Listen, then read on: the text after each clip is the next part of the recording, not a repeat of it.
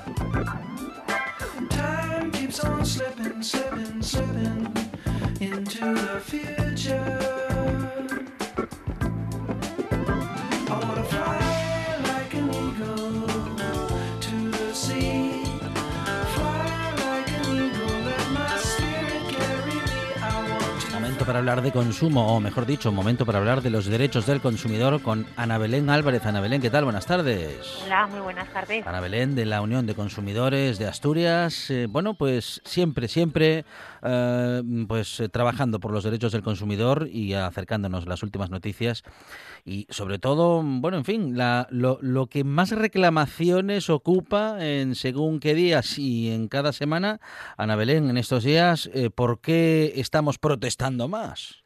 Sí, bueno, sobre todo siempre el ranking, ¿no? Lo llevan desde luego todo lo que tenga que ver con entidades financieras, ya sea la reclamación de gastos hipotecarios, comisiones, tarjetas financieras, pero sí también es verdad que existen muchas reclamaciones en relación al tema de la, telefonía y, y lo que ello abarca.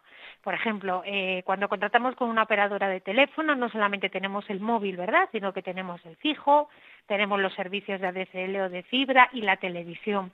Y nos inundan con muchas ofertas o las vemos directamente pues en cualquier medio de comunicación o en la página web o incluso nos llaman, ¿verdad? Para hacer ofertas. Bueno, pues lo que tenemos que tener en cuenta es que obviamente podemos contratarlo todo vía telefónica, pero en la práctica supone que el cambio de todo ese paquete que tenemos supone pues la portabilidad de nuestro número móvil. Pero respecto al número fijo o a los servicios de internet y la televisión, tenemos que ser nosotros como consumidores quienes demos la baja a la operadora que dejamos. ¿Por qué insisto en esto? Porque continuamente la reclamación que más tenemos que oír, obviamente, es que es que la nueva operadora me dice que se cargaban ellos de todo. Pues no es así.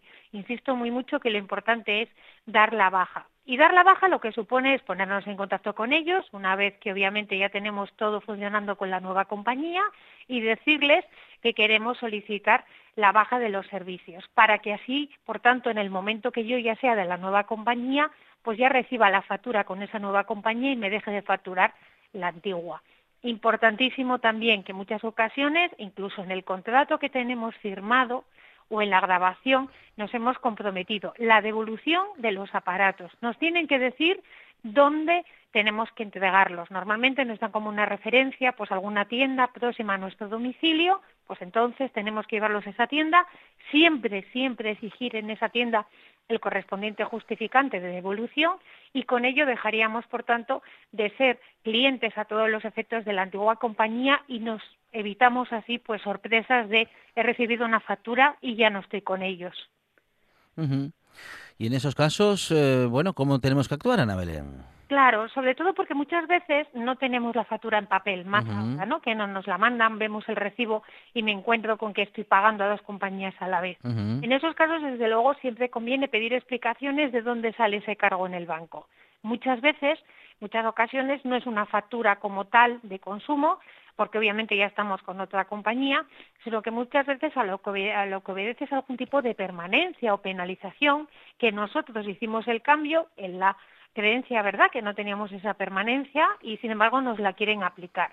Muchas veces también ellos aplican permanencias que realmente no tienen que, que cobrarnos. Si bien es verdad que las permanencias son perfectamente legales, tienen que obedecer a un, a un cumplimiento de contrato y esa permanencia siempre tiene que estar por escrito, uh -huh. firmada y aceptada si es que hemos contratado en tienda o a través de teléfono, pues una correspondiente grabación donde nos hayan informado debidamente. Uh -huh. Porque sigue siendo muy fácil contratar una compañía de telefonía, pero sigue siendo lo más difícil del mundo salir de ella.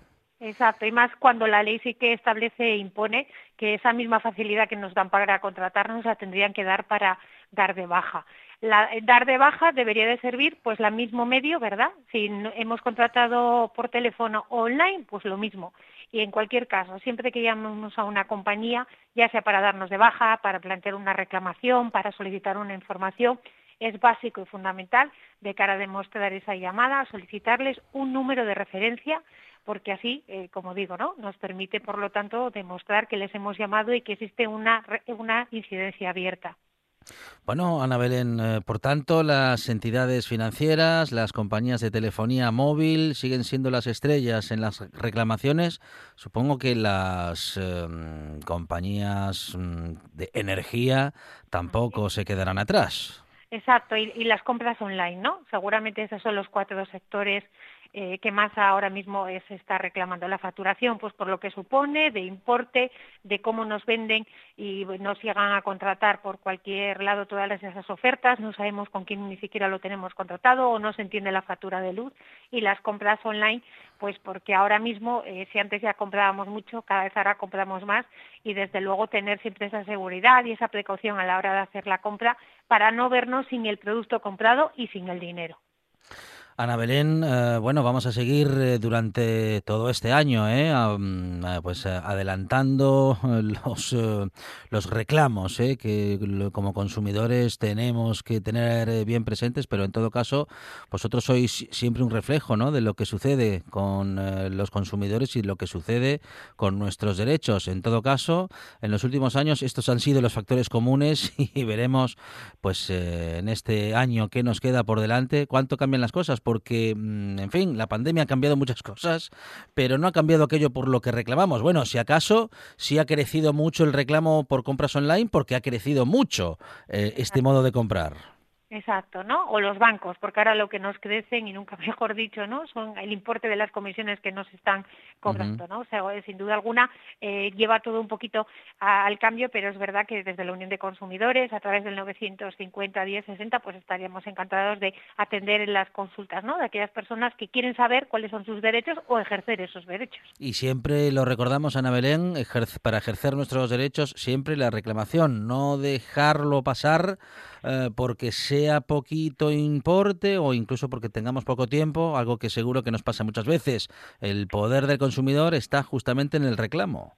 Exacto, ¿no? Eh, muchas veces lo, lo vamos dejando, no lo reclamamos y muchas y, y es verdad que no siempre se va a necesitar esa reclamación por escrito, que desde luego si se hace es mucho mejor, pero un correo electrónico o una llamada con una referencia nos va a permitir por lo menos ya iniciar una reclamación ante la entidad que, que nos haya cobrado y que no estemos de acuerdo.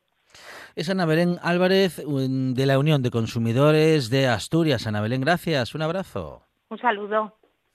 Una de vinilos al ajillo, dos de micros al cabrales, tres de cables afogados. Oído Cocina.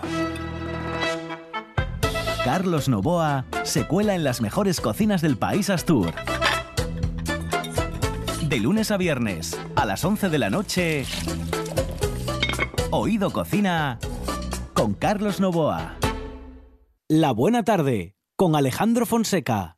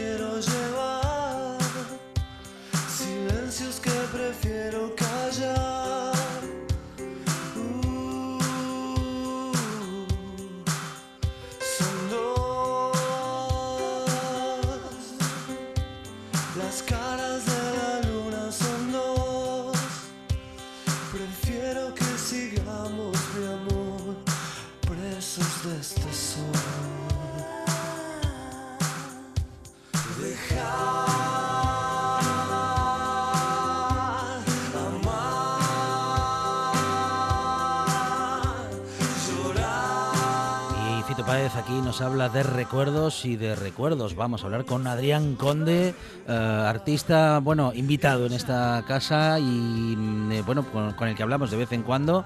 Y últimamente, bueno, pues hemos estado a punto de hablar muchas veces, algo que nuestros oyentes no saben, pero bueno, lo contamos porque es que está mm, bueno, pues con un espectáculo que del que hemos hablado casi casi a punto de bueno, pues de, mm, de- de tener su, su primera aparición hace algunos meses ya o bueno, algunas semanas. Adrián, ¿qué tal? Buenas tardes.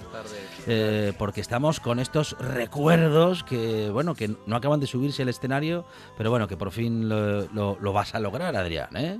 Ojalá, ojalá que, que sí, que esta vez sea la definitiva. Sí, sí, sí, sí, sí. Bueno, hablamos de recuerdos. Este es el título del, eh, del espectáculo. Sí, recuerdos. Recuerdos. Ajá, así, ajá. Sin más. Bueno, un- recuerdos. un- tu primer unipersonal, bueno, tu primer unipersonal en este formato, porque claro, Claro. lo tuyo siempre es unipersonal, Sí, eh, pero tú, tú que eres clown, que combinas, eh, bueno, pues magia con actuación, actuación con magia, en este caso eh, te acercas a otro tipo de magia, que es la magia del teatro, Sí, dejando fuera, vamos a decir que a la magia literalmente hablando. sí, sí, porque sí que hay efectos de magia, sí que hay, se utiliza la técnica del clown, pero no como el público está acostumbrada, está acostumbrado a verlo. Es una obra de, de teatro, ¿no?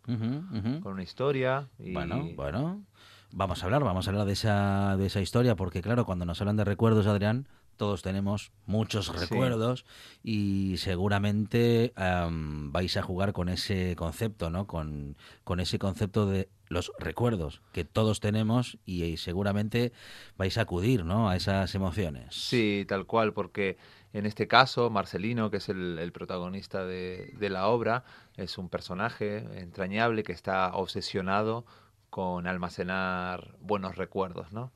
Él trabaja exclusivamente a diario para eh, recolectarlos, cazarlos, ¿no? En, archivarlos, tomar nota de él, clasificarlos, tenerlos todos en orden. Em, tiene una obsesión muy fuerte con eso porque quiere combatir con eso, o él cree que puede combatir con eso a, a lo- a un- a unos recuerdos terribles que tiene, que tiene ahí, ¿no? Recuerdos, eh, bueno, dices que buenos recuerdos. Él intenta guardar solo, Lo- solo archivar los- solo buenos Sí, recuerdos. solo cosas bonitas, dice en todo momento.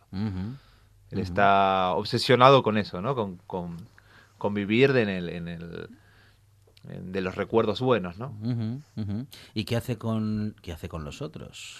Bueno, no quería contar, Ah, no bueno, quiero bueno, contar bueno, mucho, no quiero sí. contar mucho, pero él tiene ¿Eh? una ¿Eh? estrategia ahí con, unos, con unos mm, bichitos que ajá. están por ahí, que no puedo Ah, contar mucho, Vale, vale. que, que bueno, que él los utiliza para, para tratar de sacar adelante su, su, su teoría que él tiene como para, de- de- de- para salir adelante, ¿no? Como su gestión emocional, por decirlo de una forma, es una... Es su- estrategia, ¿no? Que él tiene. Él tiene una estrategia que lleva a cabo y bueno, estamos viendo a ver si le funciona o no. Bueno, bueno, bueno. Um, Adrián Conde, eh, hablemos de tus recuerdos. Sí.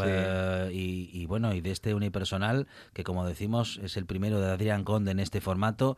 Digamos que Adrián, en, en el formato, digamos, de, de, de- de teatro de tragedia respecto de lo Sí. que es el, el concepto, ¿no? Eh, bueno, un, un drama, una tragicomedia, Sí. eh, un formato para ti, eh, bueno, de estreno, ¿no? Sí, sí, para mí es, es un trabajo completamente nuevo en el cual aprendí muchísimo porque llevo trabajando en él igual tres años en mi cabeza, pensando, recolectando ideas, no sé cuánto. Eh, hace un año y medio me puse en contacto con, bueno, un poco más, un poco antes, pero empezamos a trabajar seriamente con el, con el director, con, con Pep Vila, Ujú. a escribir la historia, ¿no? Que, entonces para mí fue todo un aprendizaje. Entonces yo me acuerdo cuando lo llamé a Pep le dije que yo ya lo conocía de antes, de unos cursos que había hecho con él, en unos cursos de imbecilidad. Me estoy muy- Le preguntamos a él este tema. Y, y entonces yo le dije, Pep, tú me vas a tener que hacer director, obviamente artístico de la obra, de- pero también me vas a tener que hacer como de director técnico, de psicólogo, de todo, porque yo en esto es nuevo completamente para mí. Siempre yo trabajaba de otra forma, ¿no? Yo creaba con, a, a partir de un objeto, de un quizás de un personaje, de, de una idea, y entonces iba montando números en base a eso, ¿no? Ujú. Y esto quería partir yo de una historia Ujú. y con la dificultad de que la historia quería también que sea mía, no quería basarme en un cuento que ya estaba escrito o en una historia, entonces quería basarme en algo escrito por mí. Entonces me puse en contacto, bueno, con Pep y empezamos a escribir la historia de... Lo volví loco, pobre. ¿Ah, sí? ¿Lo has vuelto loco? Bueno, pues, eh, pues si lo has vuelto loco, vamos a ver eh, si él nos puede contar su versión. Pep Vila, ¿qué tal? Buenas tardes.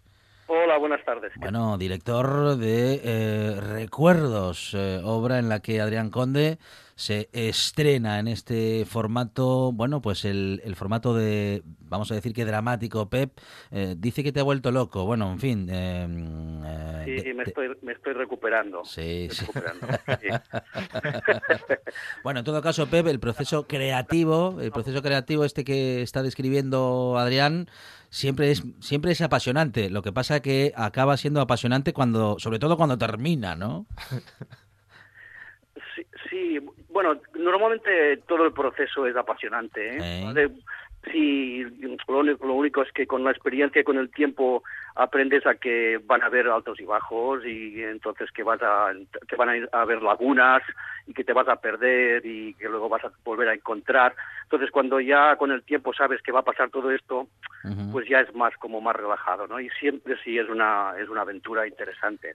Bueno, eh, Pep, hablas desde, desde la experiencia, claro, esa experiencia vale muchísimo para saber qué sucede en un proceso creativo, porque la, supongo que las primeras veces em, eh, se desespera uno, ¿no? Se desespera el actor la- o la actriz, se desesperará seguramente el director, como que, como dices, llega un punto en ese proceso en el que pueden estar todos un poco perdidos.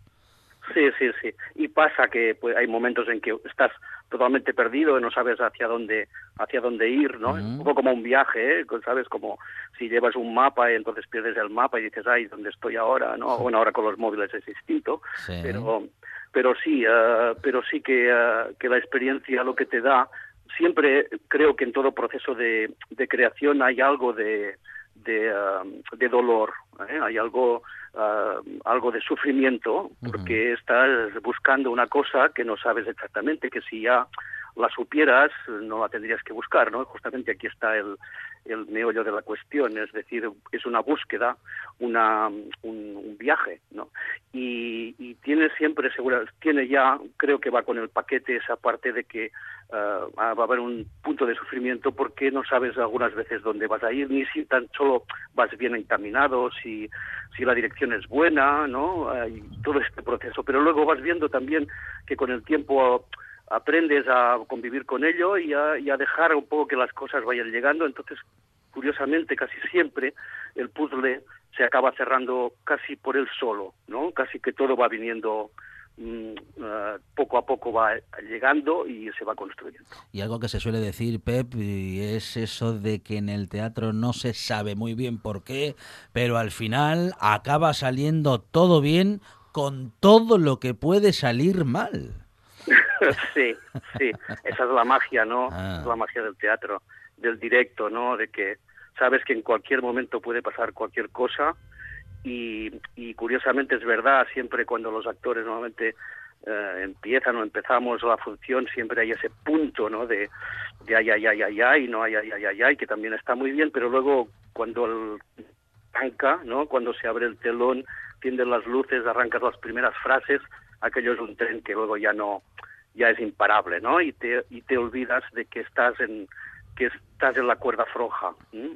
eso es muy interesante, es muy interesante. Y, y, y eso, el teatro es lo que tiene, que no tiene otras artes como son el cine o, o la literatura, que es eh, eso está en vivo, eso está pasando en, en ese momento con el riesgo este de- del, del vivo, del directo. Ujú.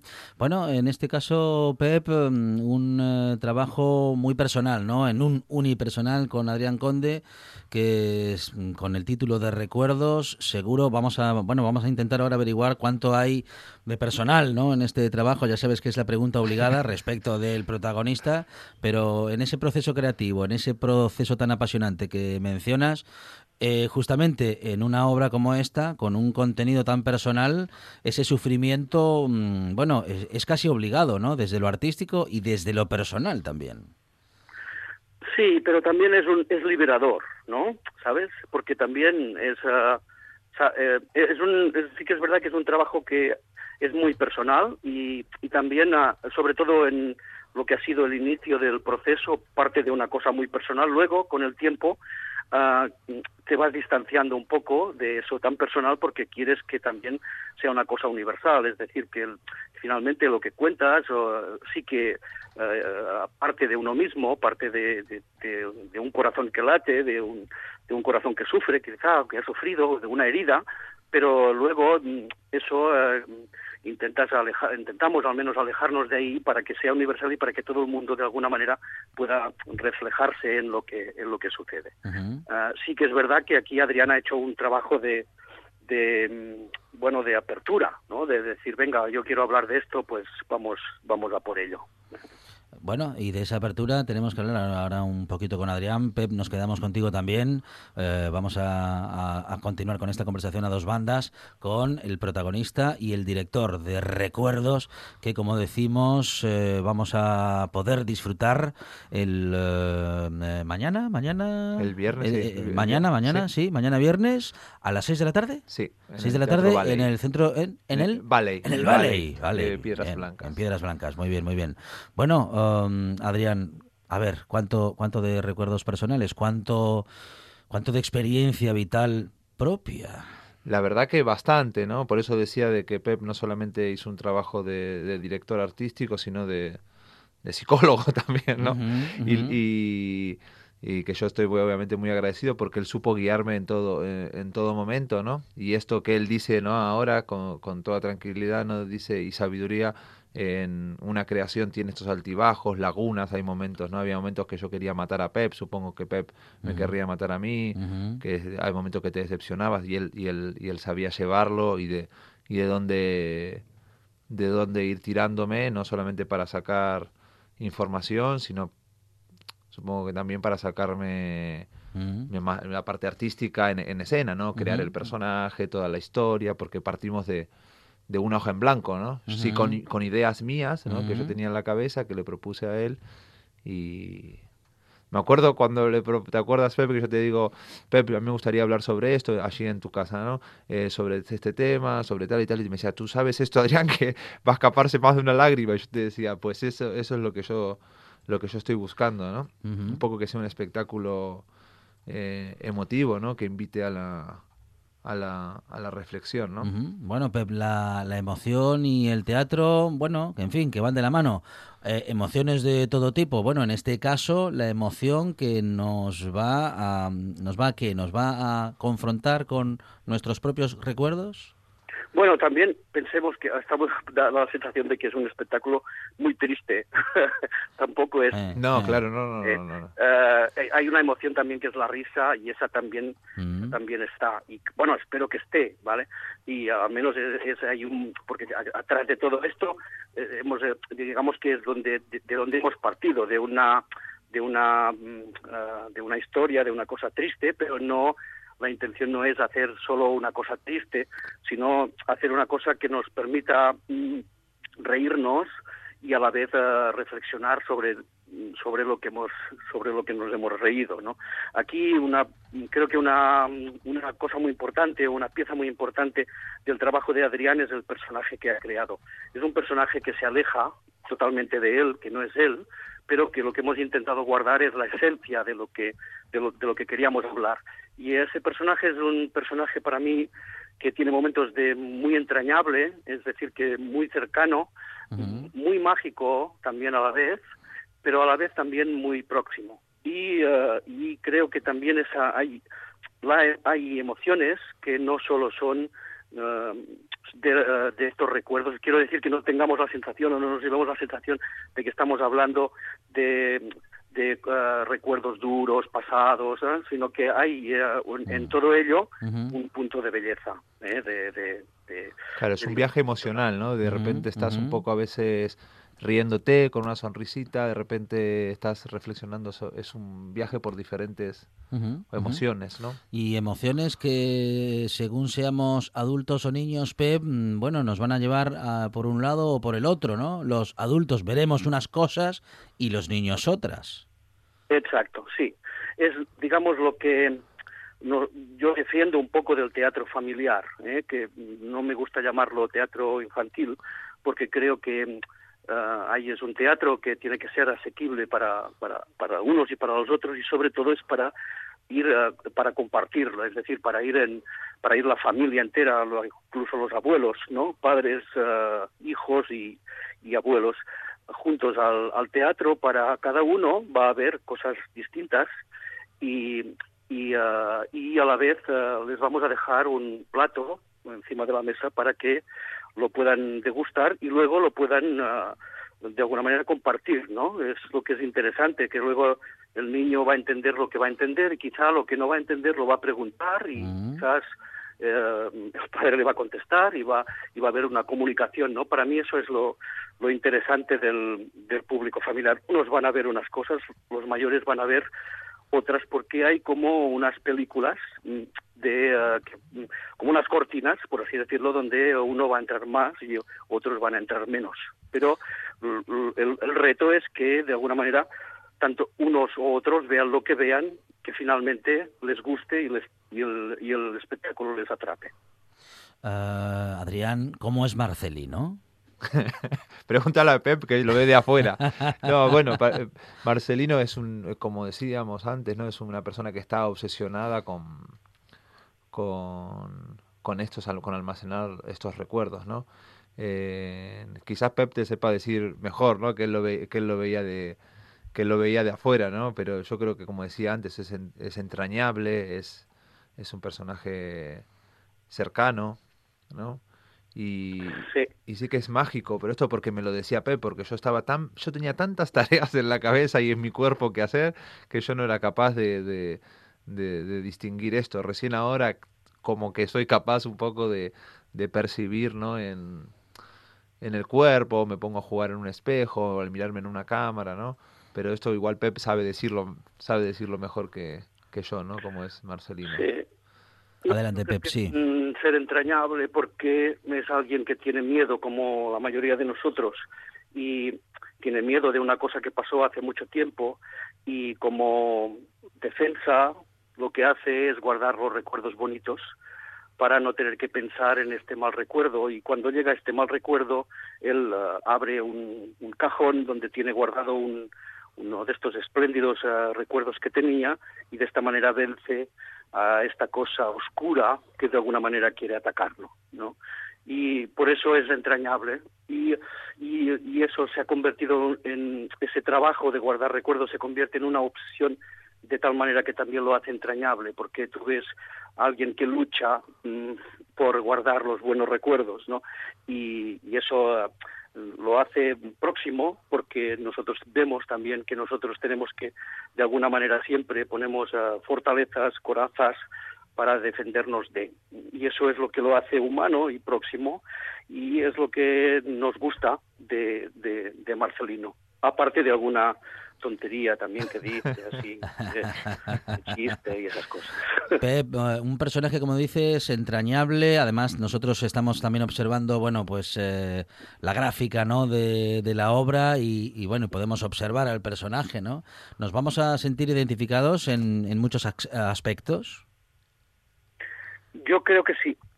Yo creo que sí. Y creo que cada uno, además, va, va a, encontrar, um, bueno, al menos este es el objetivo, ¿eh? Pero yo creo que cada uno va a identificarse con alguna cosa, mm, una, con unas cosas, otros con otras. Pero creo que sí, que la mayoría mm, nos- vamos a identificar con, con, el, con el personaje y también con el, con el espectáculo. Ah, bueno, como decimos, espectáculo para toda la familia. Pep, muy interesante el concepto que has desarrollado, ¿no? Em, eh, en fin, eh, el teatro puede ser para toda la familia y no necesariamente, bueno, para adultos o infantil, o en todo caso, bueno, sí que puede haber un teatro para adultos, pero no necesariamente tenemos que limitarnos a que haya, eh, que exista un teatro infantil, a si acaso un género como este, ¿no? Que es para toda la familia y que va a emocionar, bueno, pues a, a todos por igual, eh, con la perspectiva justamente de la edad que cada uno tenga. Sí, eh, porque cada uno, eh, un adulto tiene un recorrido que un niño no tiene, ¿no? Entonces eh, hay muchas cosas que no sabe, pero no porque porque sea un ignorante, sino porque es que le falta recorrido por hacer, ¿no? Emocionalmente y, todo. Mm, Pero ah, so- yo pienso que el teatro, lo importante es que sea teatro, no, ¿sabes? O sea que el, el rigor del trabajo teatral ese es el que nos tiene que ir a hacer a, ir a, ver teatro. No el hecho de decir um, es teat- ah, teatro ah, clasificar teatro infantil entonces el teatro infantil es como no, no tiene tanto rigor es más ah, eh, no no no tiene no tiene ah, digamos ah, fun- demasiados fundamentos es una cosa más para divertir son payasos todo este tipo de cosas es lo que a mí me gustaría de alguna manera denunciar y, y, y- y luchar por un teatro que sea teatro y ya está, ¿eh? ¿vale? Sea luego aunque sea para un público familiar o sea para un público adulto, decididamente adulto, porque hay unos hay unos eh, elementos que se tocan que no, no son apropiados por para para los para los niños, pero si finalmente un padre o una madre o los dos deciden que van con el niño a ver espectáculos de adultos, pues ¿por qué no? ¿No? Porque lo que vamos a ver es teatro y eso es para mí es lo importante. Mañana a las 6 de la tarde en el Vale y Centro Cultural de Castrillón, Adrián Conde y sus recuerdos, o en todo caso, recuerdos de Adrián Conde y Pep Vila. Pep, muchísimas gracias, eh, Adrián. Na- Enhorabuena. Sí, Pep, dime, dime. Un placer, un placer que estar aquí con Ah, muy bien. y un abrazo desde aquí para Adrián. Muchas gracias, Eh, Pep. nos, no estamos en contacto, pero no, no nos vemos ahora mucho. Muchísimas verdad. gracias. Muchas gracias, Pep, por todo. Gracias. Pep. Muchísimas gracias. Adrián, Un abrazo. mucha mierda. Muchas gracias, muchas gracias. Un programa de viajes, turismo, aventura e historia lleno de contenidos didácticos con los que aprender y divertirse. Un escaparate turístico donde se incluyen información sobre casas rurales, hoteles, gastronomía, turismo de aventura, senderismo, Voy festivales. a volver a salir y quiero que me aplaudáis como si fuera yo que sé. Un buen día para viajar. Un programa de apoyo al sector turístico de Asturias. Los sábados y domingos de 8 a 10 de la mañana. La buena tarde con Alejandro Fonseca.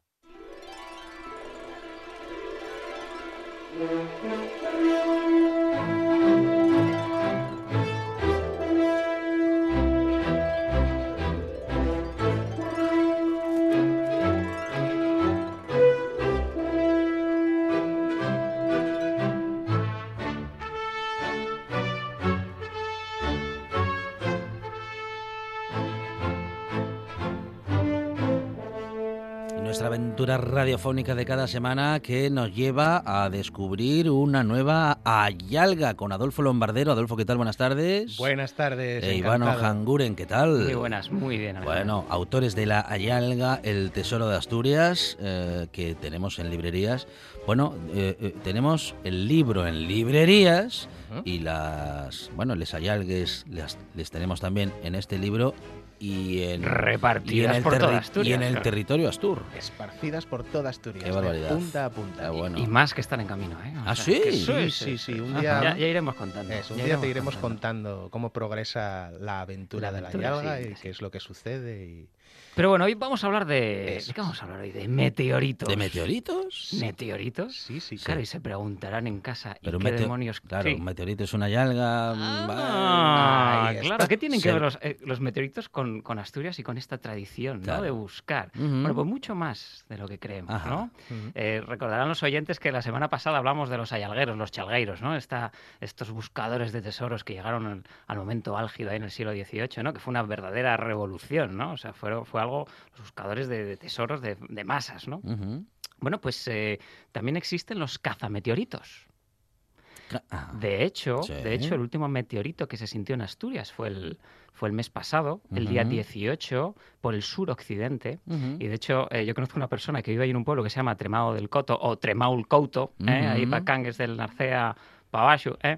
y lo sintió. Y me, y me estuvo comentando que, que los días posteriores había gente por ahí, por, por el pueblo, preguntando dónde había caído. Y Los hombres de negro. Claro, y la gente dice, bueno, ¿y por qué? Bueno, pues claro, hay varias cosas muy atractivas de los meteoritos, ¿no? Por un lado, desde el punto de vista científico. Sí. Nos, contan, nos pueden contar muchas cosas, ¿no? Pues del origen del sistema solar. Incluso, eh, bueno, se crea una teoría que dice que los meteoritos trajeron, pues, elementos que ayudaron en este caldo primigenio en la Tierra primitiva, pues ayudó, pues, a crear vida. Ujú, La famosa panspermia que, Exacto. que se habla. Entonces, eh, bueno, desde un punto de vista científico es va- muy valioso, ¿vale? Pero luego, claro, está el punto de vista mágico de los meteoritos, ¿no? Se creía que eran señales enviadas por la divinidad. Mm. Em, ¿Qué más se creía? Pues eh, se creía, eh, por ejemplo, que si te lo colgabas, pues te podía dar algún tipo de amuleto, ¿no? Te podía dar algún tipo de poder, de suerte. Nos contará Adolfo en la historia, pues que incluso algunos faraones hacían eh, hacer sus dagas y sus armas, pues con este metal que venía del cielo. Claro que si viene del cielo, ¿quién lo envía? Pues lo envía alguna divinidad. ¿no? El meteorito, así como más famoso que cayó en Asturias, es el famoso, valga la redundancia, meteorito del 6 de diciembre de 1866 que cayó en Cangas de Onís. Súper famoso, ¿vale? Fue además directamente observado por Xoacu Norniella, que Mm. recordaréis que Xoacu eh, fue el que encontró las tablillas de Coaña y aquí Adolfo es poseedor de una de esas tablillas. Y bueno, él estaba en el Sella, o sea, él presenció, Xoacu en Ornella presenció la caída del meteorito y también le pasó un suceso mágico, ¿no? Que también nos contará ahora, Adolfo. Bueno, yo ya acabé con la presentación. Bueno, muy ¿vale? bien, muy bien. Hay un montón de misterios ahí, Ostras, ¿eh? claro Por descubrir. nos vam- hoy vamos a ver un montonazo de cosas súper interesantes y además entrelazadas todas entre sí, aunque a, a priori parezca que no. Pero bueno, como siempre digo, todo el mundo tiene claro que existe un libro que describe la ubicación de siete tesoros. Sí. Hasta aquí todo Muy bien. correcto, ¿no? Eso lo sabemos ya. Muy bien.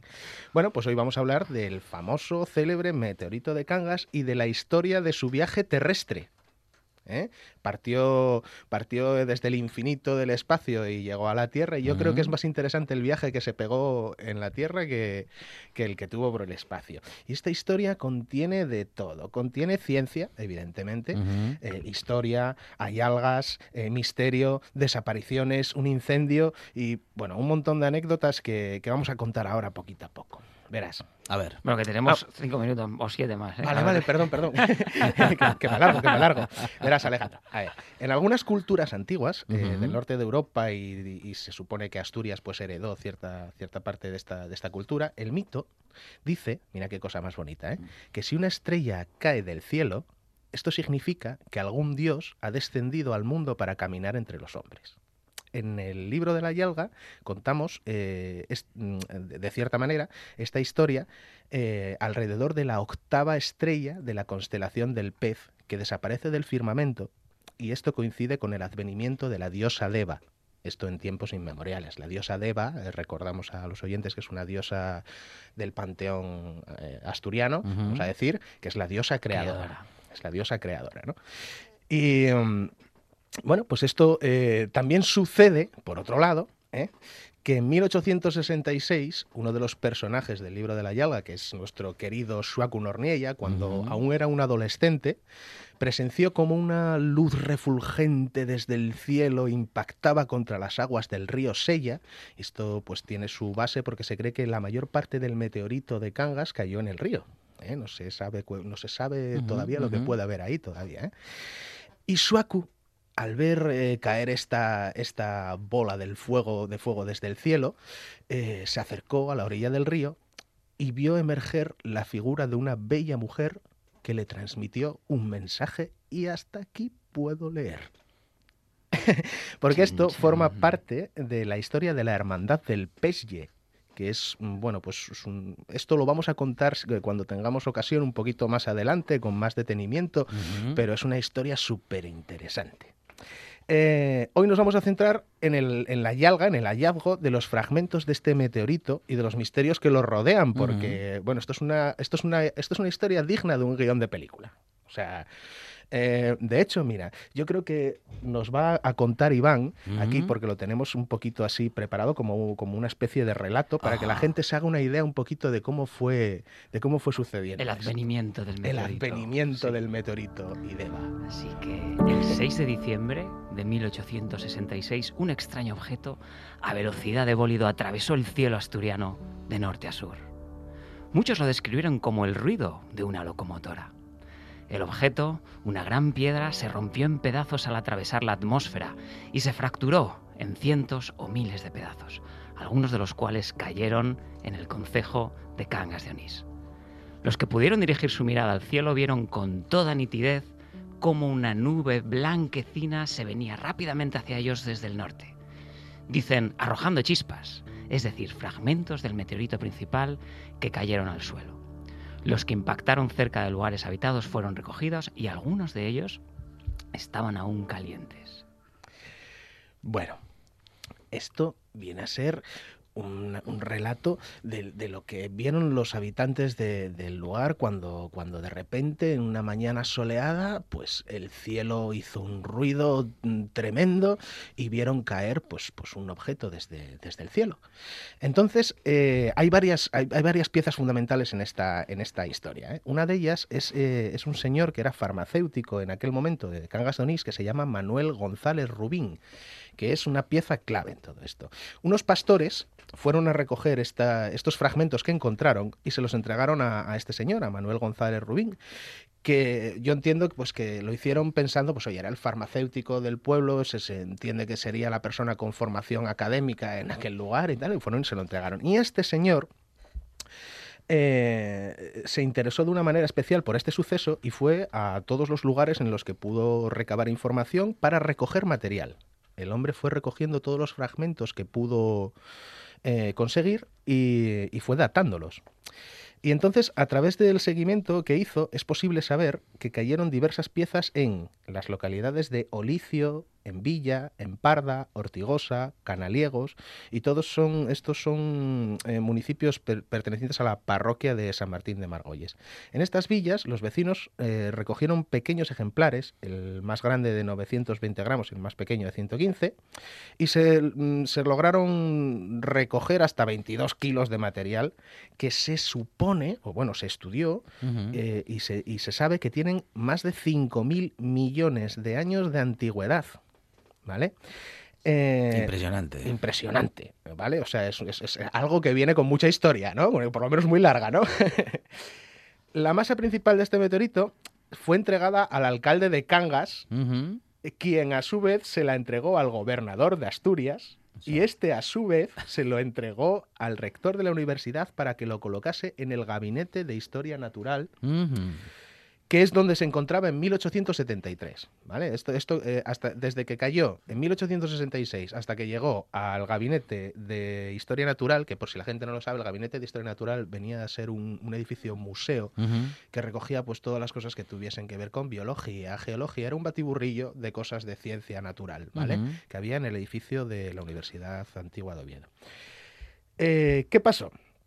Pues nada, ahí permaneció hasta 1934, que coincide con una fecha bastante convulsa en la historia de España, como todos sabemos, y un incendio destruyó por completo el edificio histórico de, de- de la universidad y eh, pues dicen que los expoliadores y los saqueos hicieron el resto. Es decir, eh, se perdió la pista de todos los fragmentos que había de este meteorito, pues porque lo saquearon. Y yo, personalmente, después de mis investigaciones para escribir el libro de la Yalga, he deducido, y no tengo pruebas eh, de ello, que la hermandad del Pesie tuvo algo que ver con esto. ¿vale? Intentaron, yo creo que intentaron hacerse con los fragmentos que Mm, pudieron, precisamente. hermandad. Claro, porque lo- lo- yo creo que lo relacionaron con la divinidad, que es de todo, de, lo que va todo esto, ¿no? La parte mágica. La de- parte mágica de Deva. Los poderes que se le suponen Ahí a está. esos fragmentos eh, mil milenarios. Mil milenarios. Eh, bueno, eh, se cree que desapareció todo en ese saqueo, ¿o no? Mm. Porque las casualidades, como siempre, vuelven otra vez alrededor de la historia de la Yalga y de la trama. ¿eh? Eh, en 1948, casi un siglo después, un profesor llamado Noel Lopis Lladó se incorporó como catedrático de Geografía Física y Geología aplicada en la Universidad de Oviedo. Este señor era un gran docente y en 1955 eh, se, se incorporó a la, a la- a la- a la universidad y este hombre cuando iba a trabajar por las mañanas siempre pasaba por la misma puerta y se fijaba que había una piedra sujetando la puerta. Y claro, como buen geólogo, pues se preguntó, ¿qué tipo de piedra es esta? Y el meteorito. A ver, Y este, al a analizarla- ver este Pedrolo que Ah, es. Eso es, ¿qué, qué, es- qué hace esta piedra aquí sujetando la puerta de la universidad, no? Entonces, eh, oye, como buen geólogo, pues la ¿Eh? cogió, la examinó y llegó a la conclusión que era uno de los fragmentos del famoso meteorito de Cangas que se había perdido. Increíble. Increíble, ¿verdad? No, no, es que es una y historia... este- Y este, es el que está en el Museo de Geología. Exactamente, ahí está, porque este, este, claro, Pero este... sigue, sigue sosteniendo la puerta. Imaginas creo, que no lo hayan no. cambiado de lugar. No, no, no, no. De hecho, vamos a contar ahora eh, lo que falta de esta historia. Ya, no sé cómo vamos de tiempo. Bien, bien, fantástico. Va, Bien, bien. Eh, el caso Para es una que- buena historia siempre, Siempre hay hay tiempo. gracias, hombre, gracias. Pues el caso es que este señor, claro, cuando vio que, que, oye, que tenía en sus manos el fragmento del meteorito de Cangas, Nada menos. nada menos, eh, pues claro, este, este fragmento estaba registrado bajo, bajo las propiedades de, digamos, del Museo de Geología en aquel momento. Entonces, pues bueno, fue cuando el Museo de Geología recuperó este fragmento y le dio la importancia que realmente tiene, porque eh, científica y geológicamente, pues es de gran relevancia, vamos a decirlo así. Entonces, ya para acabar, voy a decir que estos fragmentos se encuentran ahora en el museo, en el nuevo Museo de Geología de, de Oviedo, y eh, eh, este señor Manuel González Rubín, que fue el farmacéutico que pues, buscó estos, estos fragmentos, cuando se eh, inauguró, eh, pues fue en 2017, me parece, que yo asistí a esa, a esa inauguración del nuevo museo, que es una maravilla de lugar y, y me, bueno, me, me- me unen ciertas cosas a ese, a ese sitio. Este señor eh, hizo un donativo de uno de los fragmentos más importantes que conservaba y ese fragmento ahora se encuentra pues, en un lugar de honor como museo. bien se merece en el museo eh, y, y bien conservado y en una vitrina y con todas las explicaciones que maravillosamente te da el señor Luis conservador Luis Terente. eh, cuando haces la visita al museo, Luis Terente es una persona muy apasionada de su trabajo y te explica con pelos y señales cada una de las mm, historias que ocurrieron con el meteorito, además de todas las características de composición, eh, bueno, la datación, todo lo que sabe un geólogo que no sabemos nosotros, ¿verdad? ¿Qué paso están los geólogos? Eso es, para analizar las piedras que no, los demás no entendemos. Yo, yo Claro. vería una piedra sujetando una puerta, Sí, pero sí, no, sí. no, No. no era una Claro, piedra. claro. Cinco mil millones de años, que se dice pronto, se ¿eh? dice pronto. Bueno, eh, para acabar, quiero decir que existe una recopilación exhaustiva de cada uno de los fragmentos, eh, pues eh, diciendo el peso, el tamaño, las características que tenía cada uno de estos fragmentos, pero bueno, muchos de ellos se les ha perdido la pista, pues precisamente después del saqueo y del robo. Entonces, se supone que en algunas colecciones particulares, pues estará por ahí algún Claro. fragmento del vehículo de Deva. Sí. Vamos Claro. a llamarlo así, ¿no? Claro. Bueno, Sí, bueno, los meteoritos al final, pues estos son hay algas. Las Hay personas algas, lo correcto, tenemos, claro. pues como cosas tan inusuales, pues que nos gusta tenerlas, poseerlas, perseguirlas también, ¿no? Por su Eh, valor científico y sí, mágico también. Sí, sí, es mágico. O sea, mágico, oye, nosotros enten- el, el que, el que quiere ver la magia la encuentra siempre que la Claro. quiere ver, Totalmente. ¿vale? Pero bueno, yo entiendo el interés científico que tiene todo esto y entiendo que haya cazameteoritos por el mundo porque pueden alcanzar cifras millonarias. Sí, sí, se venden a los museos, o sea, que no Ahí lo hacen está. solo por el interés de, uy, un trocito de no, un no. cachucielo que cae. No, No, no, ojo. Bueno, ojo. hay un interés científico eh, avalado en este caso por el eh, justamente por el valor económico que puede llegar a adquirir a partir de ese conocimiento científico Eso o es. esa necesidad, ¿no? es, eso es. De Yo creo- acercarse a Yo creo que los, los cazameteoritos, pues eso, lo que harán pues es donarlo a museos a cambio de... A ver qué Sí, una donación con un La voluntad, la voluntad. la voluntad. Bueno, eh, ya para acabar con esto, eh, sé de buena tinta que ahora mismo se está preparando la edición de un libro divulgativo acerca de- del meteorito de Cangas con absolutamente... Monográfico. Mm. un monográfico, con absolutamente todos los detalles que giran desarrollan en torno, de, en torno al meteorito, ya te digo, desde la composición hasta la historia de todos estos correveidiles que le pasaron a, a esta piedra, que bueno, hoy lo resumimos en, en un ratito de programa, pero la, la historia da para largo ¿eh? en cada uno de sus estadios. Y bueno, eh, otra vez quiero aprovechar de nuevo a, Sí, a sí. mandarle desde aquí un abrazo a Luis Terente, que es el conservador del museo, que fue el que, oye, nos, nos enseñó, nos puso sobre la pista de esta historia maravillosa. Y, y vuelvo a decir que es un, es un señor que, que tiene, es un hombre que tiene una pasión por su trabajo increíble. Tendrás Y- las orejas rojas ahora. Seguro que sí, seguro que sí. Y desde aquí, pues otra vez queremos volver a animar a los oyentes a visitar el, el Museo de, de Geología, pues donde además de poder admirar esta singular roca espacial cósmica con tanta historia mágica detrás, además de eso, pues pueden disfrutar de más de 700 piezas, todas ellas con currículum y con una historia que contar eh, y de gran valor geológico, cultural y, bueno. y bueno, eso es. Queremos, queremos, queremos eh, animar a la gente a que visiten el lugar. Una yalga que eh, descubren los oyentes de esta buena tarde cada semana, gracias a Adolfo Lombardero e Iván Ujanguren. Nos queda, nos queda algo por comentar porque tenemos aquí la yalga, el tesoro de Asturias, donde seguimos eh, procurando descubrir, pues eso, nuevas yalgas. Los tesoros que los tesoros que todavía están por descubrir. ¿eh? En la historia de la Yalga Mm. eh, hay siete urnas escondidas por, por la diosa Deva y por, y por una acompañante que tiene que es Freba, que es, es un ser mitológico de aquí de Asturias maravilloso, que invito a la gente a que indague sobre Freba.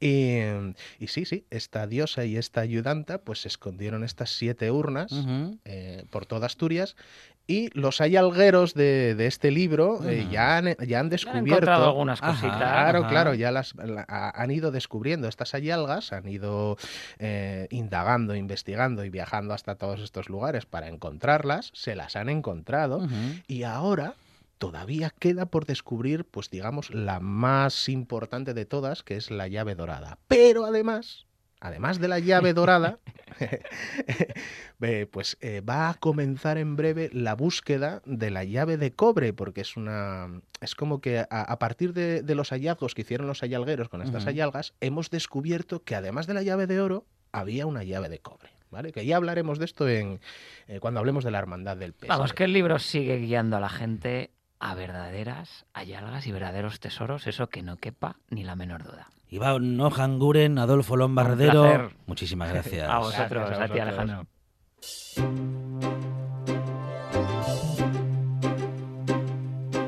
Every drop of rain that falls in Sahara